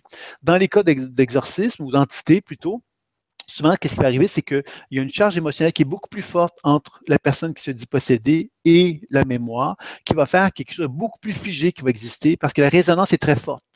Et c'est là qu'on va devoir faire un travail un peu plus, euh, plus, plus, profond, je dirais, pour arriver effectivement à qu'il y ait un travail de libération. Alors, quand une mémoire est là, c'est un peu comme le phénomène de la loi de l'attraction. Moi, je peux attirer vers moi des gens qui vont m'obliger de faire un travail sur moi, ben, dans le monde subtil, dans la résonance que je peux avoir avec des mémoires d'autres vies, ben, je peux effectivement attirer vers moi des mémoires d'autres vies qui m'obligent à faire un travail sur moi parce que justement, je me suis dissocié très fortement de, d'émotions X, Y, Z. Donc, tout le travail va consister justement, encore une fois, de comprendre que ces mémoires-là ne sont pas méchantes, ne sont pas des monstres, c'est simplement des gens qui souffrent comme moi et que si je me retrouve avec ces mémoires-là, c'est parce qu'elles souffrent comme moi et que j'ai un travail de, de, de, porter un regard sur la souffrance que j'ai en moi qui va permettre à cette mémoire-là de faire un travail elle aussi de libération, tout comme moi aussi. Donc, ce qui est beau là-dedans, c'est que je vais libérer des mémoires je, figées du passé et je vais me libérer aussi à travers ça. Donc, c'est une belle expérience. Il faudrait arrêter donc de voir euh, ces phénomènes-là comme des trucs un peu horribles ou un peu horrifiants ou un peu monstrueux comme moi je le vivais quand j'étais plus jeune. Parce que finalement, c'est quelque chose de beau, c'est une belle histoire, c'est une belle histoire d'amour finalement que la vie nous propose dans ces circonstances-là. Voilà. Merci beaucoup et merci à Gigi pour la question. Question suivante. Une question de Dorian qui nous dit Bonsoir, comment faire la différence entre intuition et pensée? Je ressens des frissons qui me parcourent quand je parle à mes guides, archanges, etc. Mais j'ai pas l'impression que mon intuition soit développée pour la vie du quotidien. Comment y remédier? Merci. C'est une bonne question parce qu'en fin de compte, le processus intuitif, finalement, ce qu'on va observer, moi, ce que j'ai voulu beaucoup mettre l'emphase, c'est que moi, je suis très, euh, j'allais dire enracinant, enraciné, je ne sais pas si c'est le mot juste en, le disant, mais j'aime, l'idée quelque part que quand je fais un travail intuitif, j'aime que l'intuition me donne euh, des moyens concrets, tangibles que je peux vérifier, qui vont faire que l'intuition, je vais pouvoir développer une foi en disant, OK, cette intuition, le travail que je viens de faire, la lecture intuitive que je viens de faire sur moi ou la lecture intuitive que je viens de faire sur un partenaire, je sais que c'était superbe parce que ça l'a beaucoup aidé. J'ai pu lui donner des informations qui l'ont permis de comprendre des choses. Donc, pour moi, le processus intuitif est un, est un outil thérapeutique. Maintenant, il s'avère qu'il y a des gens qui vont utiliser l'intuition d'une façon moins orienté sur l'aspect thérapeutique, moins sur l'aspect concret des choses. Je vais vous donner un exemple. On va parler d'un ange et l'ange va nous parler de l'amour universel. Pendant, ça peut être très intéressant de recevoir un message d'amour universel qui indique que bon, l'amour universel est présent dans tous les êtres humains sur Terre et que l'être humain, quelque part, par sa conscience amoureuse de lui-même, ouvre son être à la capacité de pouvoir partager cet amour avec tous les êtres humains sur Terre. Voilà, c'est un exemple que je viens de vous donner qui peut s'apparenter un peu à ce qu'on pourrait appeler du channeling. Le channeling, quelquefois, est un, est un, est un langage qui est plus, des, qui est plus, euh, qui est plus éloigné de l'aspect terre à terre des choses. Alors, moi, c'est certain que dans l'enseignement que je propose, je mets beaucoup l'emphase sur le côté concret des choses. Ça veut dire quoi, le côté concret des choses? Si je fais une lecture sur toi, c'est sûr que moi, ce que je vais m'intéresser dans un premier temps, c'est ton corps, ton énergie vitale, les organes, comment est-ce qu'ils fonctionnent, etc. Ensuite, les mémoires, le processus psychologique qui est là. Ensuite, la dimension transpersonnelle, ta relation entre toi et ton, ta dimension spirituelle. Et ensuite, à quelque part, de quelle façon des guides peuvent intervenir sur ton être, une voie énergétique, psychique, transpersonnelle. Tu vois, c'est vraiment très concret la façon que je vais l'aborder parce que j'ai été formé avec des guérisseurs, donc j'essaie, moi, d'amener l'aspect thérapeutique, euh, tant sur ma pratique personnelle que vers une autre personne, de l'orienter dans cette direction-là.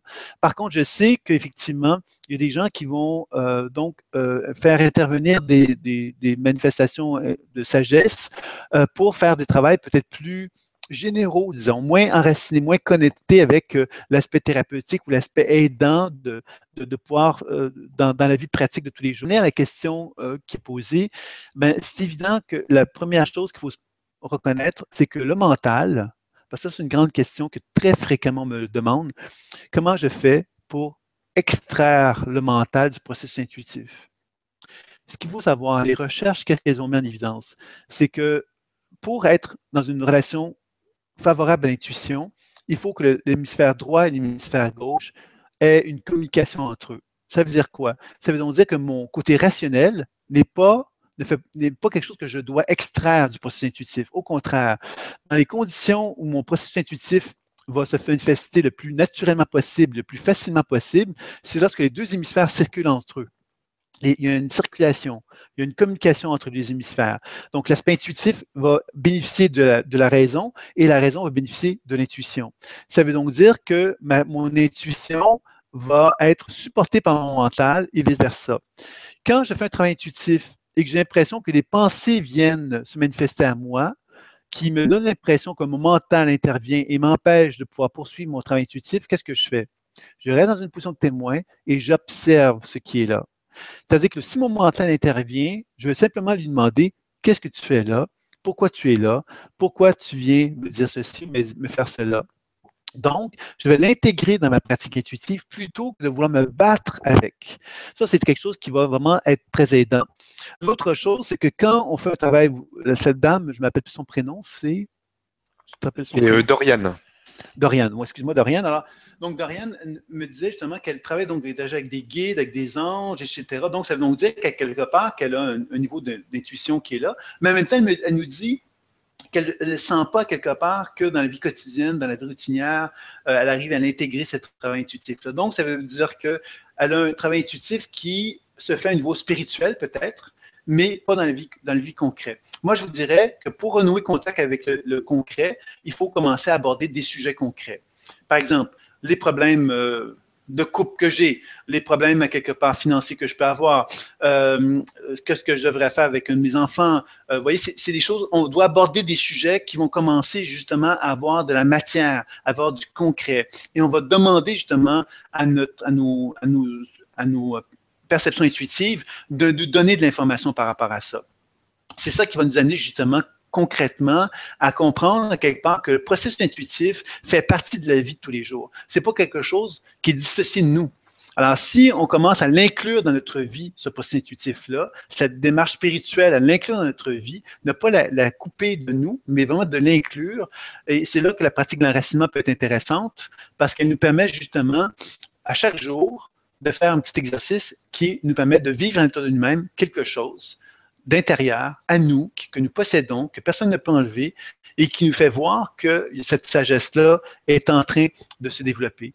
Donc, peut-être qu'il y a un moyen, sans doute, de commencer par cela et de chercher dans notre journal intime à prendre des thèmes. Aujourd'hui, je vais aller voir mon guide, puis je vais lui poser des questions très concrètes sur ma vie. Déjà, vous allez voir très rapidement que euh, les manifestations intuitives qui vont vous être qui vont se manifester à vous, vont donc devoir vous faire démontrer quelque part que les perceptions intuitives qu'elles ont vous, à vous, vous transmettre ont une certaine valeur. Donc, vous allez les écrire dans votre journal intime. Et si elles ne sont pas de valeur, si elles ne sont pas euh, adéquates, vous allez demander à ces guides-là ou aux anges, je ne sais quoi, vous allez leur dire, écoute, c'est sympathique ce que tu me dis, mais là, moi, j'ai noté mon journal intime, et ce que tu m'as dit, ça ne s'avère pas juste par rapport à la réalité. Donc, je voudrais que tu m'expliques. C'est là qu'on commence à développer le discernement. Quand on travaille avec des guides, avec des manifestations spirituelles, quelles qu'elles soient, on n'a pas l'assurance que ces manifestations-là ont la vérité. Le seul moyen d'avoir une certitude, c'est par l'expérience. L'expérience, ça veut dire quoi? Dans mon journal intime, pendant un certain nombre de temps, je vais noter qu'est-ce qui est là et par le, temps, je vais constater que l'information intuitive qui m'est donnée, elle s'avère juste. Et parce qu'elle s'avère juste, je vais lui faire de plus en plus confiance. C'est ce, qui, ce qui va faire que je vais commencer à croire que cette sagesse intuitive-là a de la valeur. Alors moi, c'est ça que je proposerais peut-être de faire euh, euh, pour, euh, pas Myriam, mais euh, Dorian. Euh, Dorian, excusez-moi, voilà, excusez-moi Dorian, voilà. Merci beaucoup et merci euh, Dorian pour la question. Ouais. Question suivante avec Abigail qui nous dit bonsoir à tous et grand merci pour cette vibra.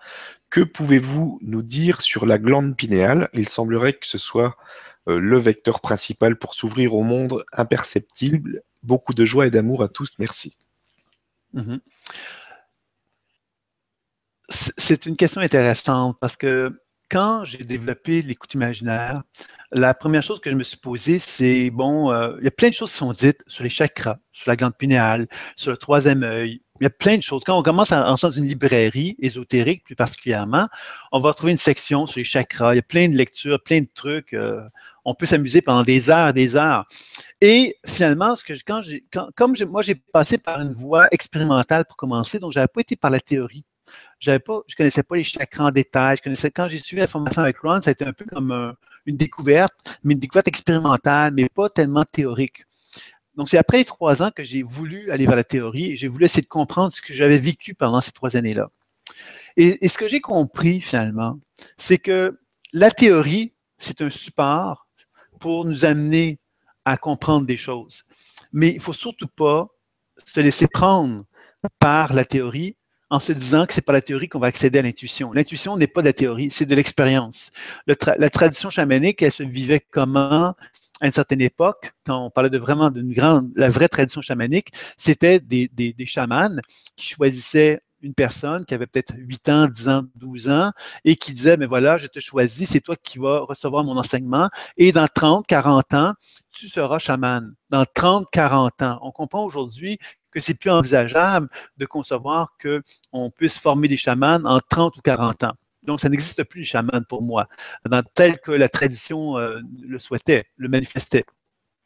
Donc, toute cette idée-là, quelque part, de, passer par la connaissance, bon, la glande pinéale, etc., c'est évident que, la glande pinéale est fondamentale pour notre relation avec la dimension spirituelle. C'est en fin de compte, c'est le, le, chakra couronne, c'est le chakra frontal, c'est c'est toute cette relation quelque part avec une ouverture vers, le monde spirituel, pourrait-on dire.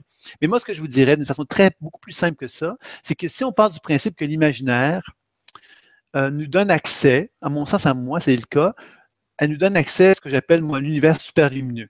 J'appelle l'univers superlumineux parce que Régis Duteil, qui est un Français, qui est un physicien, a, identifié à un moment donné ce terme-là pour mettre en évidence qu'il existe un univers parallèle au nôtre qui n'est pas visible par l'œil nu parce que justement, les particules de cet univers-là vont plus vite que la lumière. Donc, nos yeux ne sont pas capables de l'observer. Et cet univers super lumineux-là, qu'est-ce qu'il nous fait découvrir? C'est qu'on est capable, donc, de constater que dans cet univers-là, il n'y a pas d'espace-temps. Donc, il n'existe pas d'espace-temps, c'est-à-dire qu'on peut voyager dans le passé, présent, futur d'une façon euh, hyper euh, instantanée et que l'information s'accumule sans cesse. Ça veut dire quoi? C'est que depuis le début des temps, il y a de l'information, toute l'information humaine s'accumule dans cet espace-là et il nous est accessible. Il suffit simplement de pouvoir justement voyager à l'intérieur de cet univers-là pour y accéder. Là, vous allez me dire, oui, mais comment peut-on y arriver? Ah, ben, je ne vous le dirai pas. Hein? Je ne vais quand même pas dire mon secret. ben oui, je vais vous dire. c'est tellement simple, parce que c'est tellement drôle, parce que finalement, on a toujours l'impression qu'il faut toujours trouver des aspects, des trucs compliqués pour se dire, mais pour accéder à ça, comment on va faire? Ben, prends la, ouvre la porte, va à droite, ensuite à gauche, recule de deux pas, avance de cinq pas. On a toujours l'impression qu'il faut que ce soit compliqué. Moi, ce que je vous dis, c'est que cet univers-là super lumineux nous est accessible par le biais de l'imaginaire. Ça veut donc dire que si on commence à fermer les yeux et accepter justement de pénétrer dans le monde imaginaire, pénétrer dans le monde imaginaire, ça veut dire quoi? Ça veut dire dans une position de témoin où j'accepte que le monde imaginaire n'est pas quelque chose que je crée, c'est quelque chose qui existe. Vous voyez la différence? S'il existe, ça veut donc dire quelque part que moi, je vais l'observer et je vais accepter que cet univers qui existe a des règles et des lois que je ne connais pas, et je vais donc pénétrer à l'intérieur de celui-ci pour accepter qu'il lui m'amène dans sa vérité. C'est pas moi, parce qu'actuellement, notre rapport avec l'imaginaire, qu'est-ce que c'est? C'est moi le patron, c'est moi qui sais que quelque part j'ai la raison, c'est moi qui juge des perceptions imaginaires que je vais communiquer avec, c'est moi qui va déterminer si c'est vrai ou c'est pas vrai, et ainsi de suite. Donc, j'ai un rapport de, de gros égaux par exemple, on pourrait dire ça comme ça, face à ce monde imaginaire-là. Alors que dans le processus intuitif que je vous propose, c'est vraiment la position d'humilité où on reconnaît que ce monde imaginaire-là, c'est l'univers super lumineux. Pour moi, c'est vraiment une porte d'accès vers l'univers super lumineux qui, quand on parle d'analyse quand on parle des plastros, quand on parle de tous ces trucs-là, à quelque part, on parle de l'imaginaire. Le seul moyen d'y accéder, c'est par la voie de cet imaginaire-là. Et il ne faudrait pas réduire l'imaginaire à sa plus simple expression. Hein, on sait que Carl Gustav Jung, qui est un psychanalyste, ben, il a mis en évidence que le monde imaginaire, quelque part, était plein de ressources créatrices, plein de ressources évolutives. Donc, il faut arrêter de voir l'imaginaire d'une façon réductrice. Et pour ne pas le voir de cette façon-là, il faut retrouver la position de témoin et accepter que cet univers-là, il existe par lui-même et que c'est un univers super lumineux et que quand on découvre cela, ben, on accède justement à la grande tradition chamanique et au grand savoir euh, des, grands maîtres spirituels, je dirais aussi, à travers cette démarche-là. Voilà. Merci beaucoup et merci Abigail pour, euh, pour la question. Mhm. Question suivante, une question d'Estelle qui nous dit Bonsoir, on cherche euh, à faire des exercices et méthodes pour avoir accès à des expériences extrasensorielles, mais finalement, est-ce que ces expériences-là ne se manifestent euh, que quand le moment est venu pour nous? Est-il utile de vouloir les provoquer? Merci.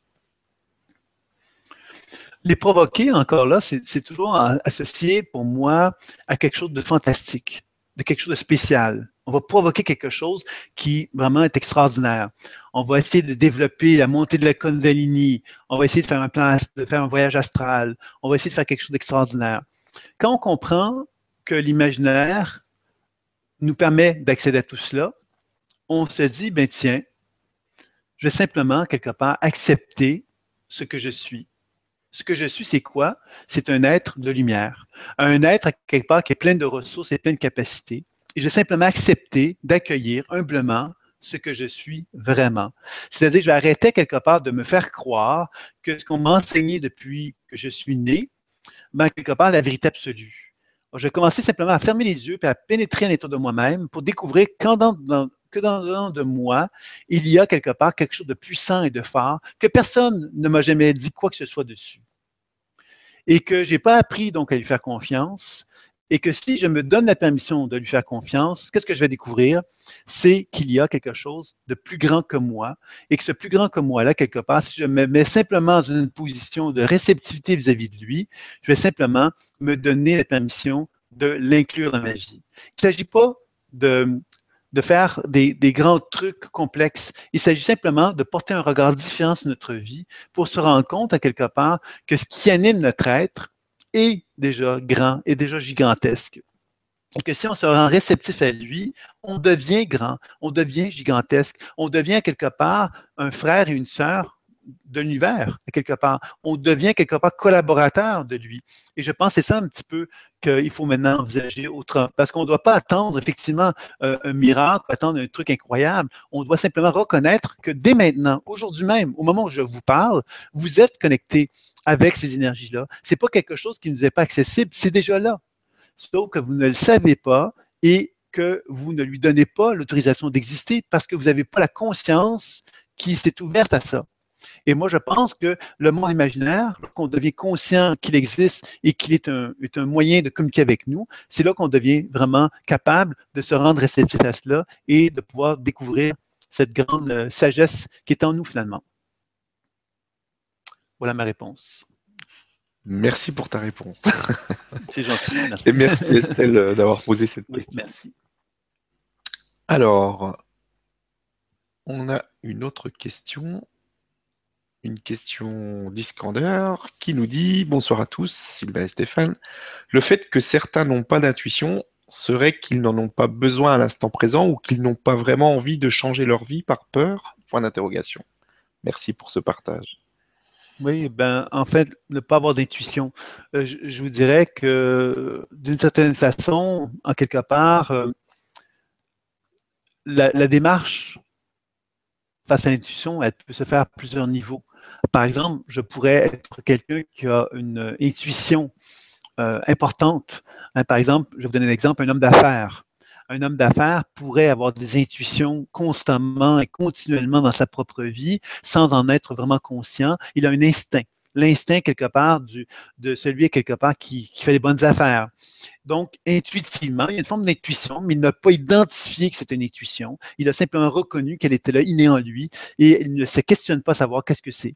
Donc, il la vit tout simplement comme, comme, comme cela. Alors que nous, on pourrait se dire, ben, c'est pas intuitif parce qu'il est un, homme d'affaires, il est dans la matière, etc.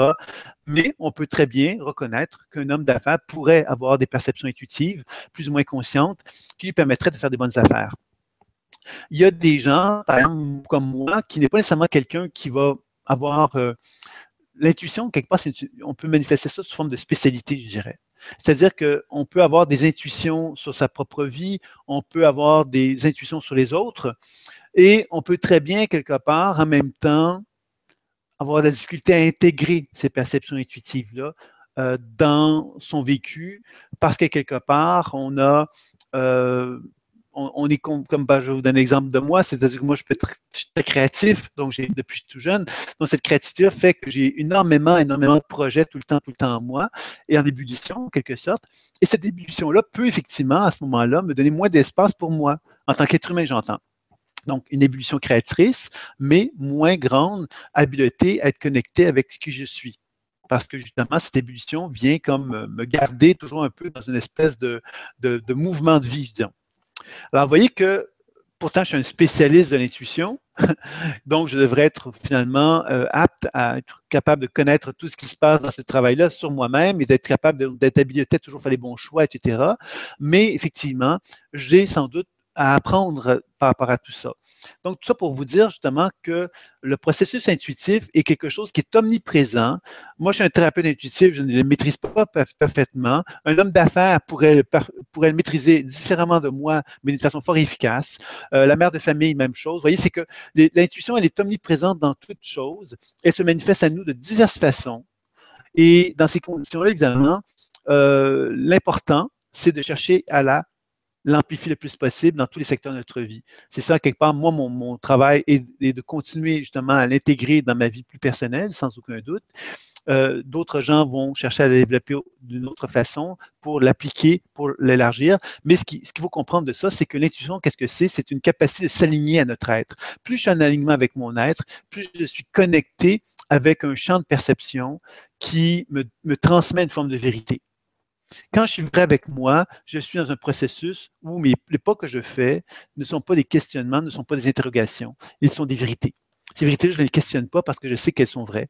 Je pense que tout être humain est à la recherche de cette vérité-là. Et dans ce sens-là, l'intuition est une petite voix qui nous rappelle à quelque part que nous avons un chemin, nous avons une voie, et est-ce que nous sommes dans le chemin présentement? Et si nous ne le sommes pas, qu'est-ce qu'on doit faire?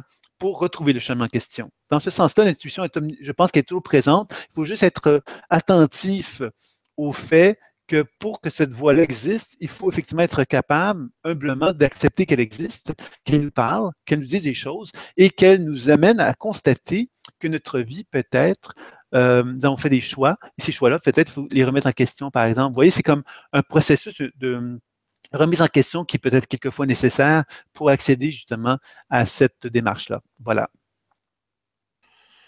Merci beaucoup et merci Scander pour la question.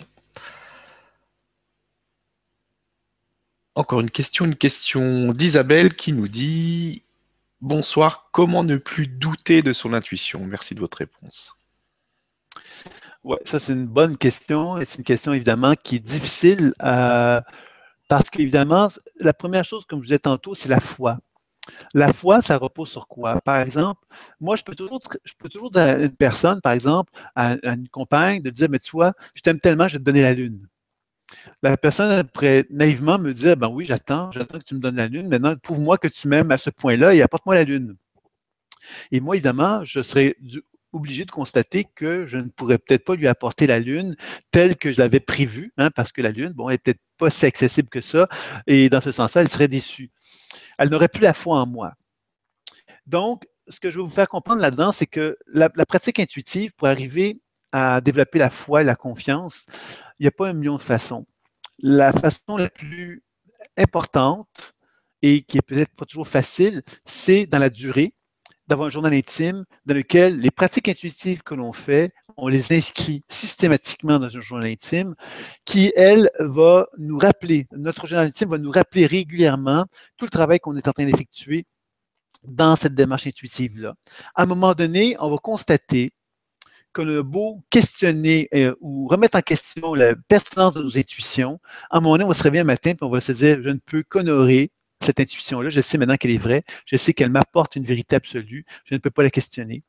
Quand j'arrive à cette étape-là, je sais que je suis arrivé à une certaine forme de certitude, à une certaine forme de confiance qui fait que l'intuition est devenue une évidence pour moi et que j'ai foi en elle. Ce que je vous dirais, c'est que ce processus-là, effectivement, pour y parvenir, il faut d'abord et avant tout reconnaître dans ma vie personnelle, par exemple, que je reconnais que le chemin que je suis en train de prendre dans ma vie est mon propre chemin et que ce chemin-là, je suis en train de me donner l'autorisation de le suivre en accord avec qui je suis. vous comprenez tous qu'en accord avec qui je suis, ça sous-entend que je ne suis pas en train de répéter ce que mes parents m'ont demandé d'être, ce que mes enseignants m'ont demandé d'être, ce que mon compagnon m'a demandé de faire ou d'être, et ainsi de suite. Je suis en train de renouer contact avec mon individualité. Quand je disais tantôt, c'est une démarche spirituelle, l'intuition, c'est que se retrouver en tant qu'individu, ça sous-entend quelque part qu'on a atteint une autonomie, une indépendance qui fait qu'on se dit, ben voilà, j'ai ma vie entre mes mains. Je ne suis plus en train de vouloir faire plaisir à qui que ce soit. Je suis en train de me donner l'autorisation de croire en moi un point tel que ma vérité intérieure devient évidente. Cette vérité intérieure-là, c'est la fameuse foi, et c'est ça, quelque part, qui nous amène à développer cette confiance-là. Et je vous dirais que si vous avez des doutes par rapport à vos propres perceptions intuitives, prenez le temps, effectivement, de, de noter ce qu'elle vous propose de faire, puis permettez-vous de le faire. Là, je vais vous donner l'exemple de ça on pourrait se retrouver devant une source d'eau. Cette source d'eau, on pourrait la regarder en se disant, oh, elle est peut-être froide, elle est peut-être chaude, elle est peut-être profonde, elle est peut-être finalement euh, rocailleuse au fond de l'eau, etc. On pourrait se poser un tas de questions sur cette source d'eau-là. Le seul moyen de savoir, de faire taire nos questions, c'est d'aller mettre notre gros orteil dedans pour aller voir si elle est froide ou elle est chaude. Ensuite, de vérifier effectivement si elle est profonde, pas profonde, et ainsi de suite. D'apprivoiser l'idée que l'eau elle est de, pouvoir répondre aux questions qu'on se pose face à cette source d'eau-là. Dans l'intuition, c'est exactement la même chose. Je pourrais très bien me dire, mon, intuition me dit qu'il faudrait que je dise ceci à mon partenaire. Oui, mais si je lui dis ceci, ben, ça va peut-être générer un conflit parce qu'il sera peut-être pas content. Euh, finalement, c'est peut-être pas une bonne idée. Euh, vous voyez, on reste dans une espèce de réflexion qui ne nous permet pas d'aller vérifier objectivement ce que l'on, ce qu'on a reçu comme information.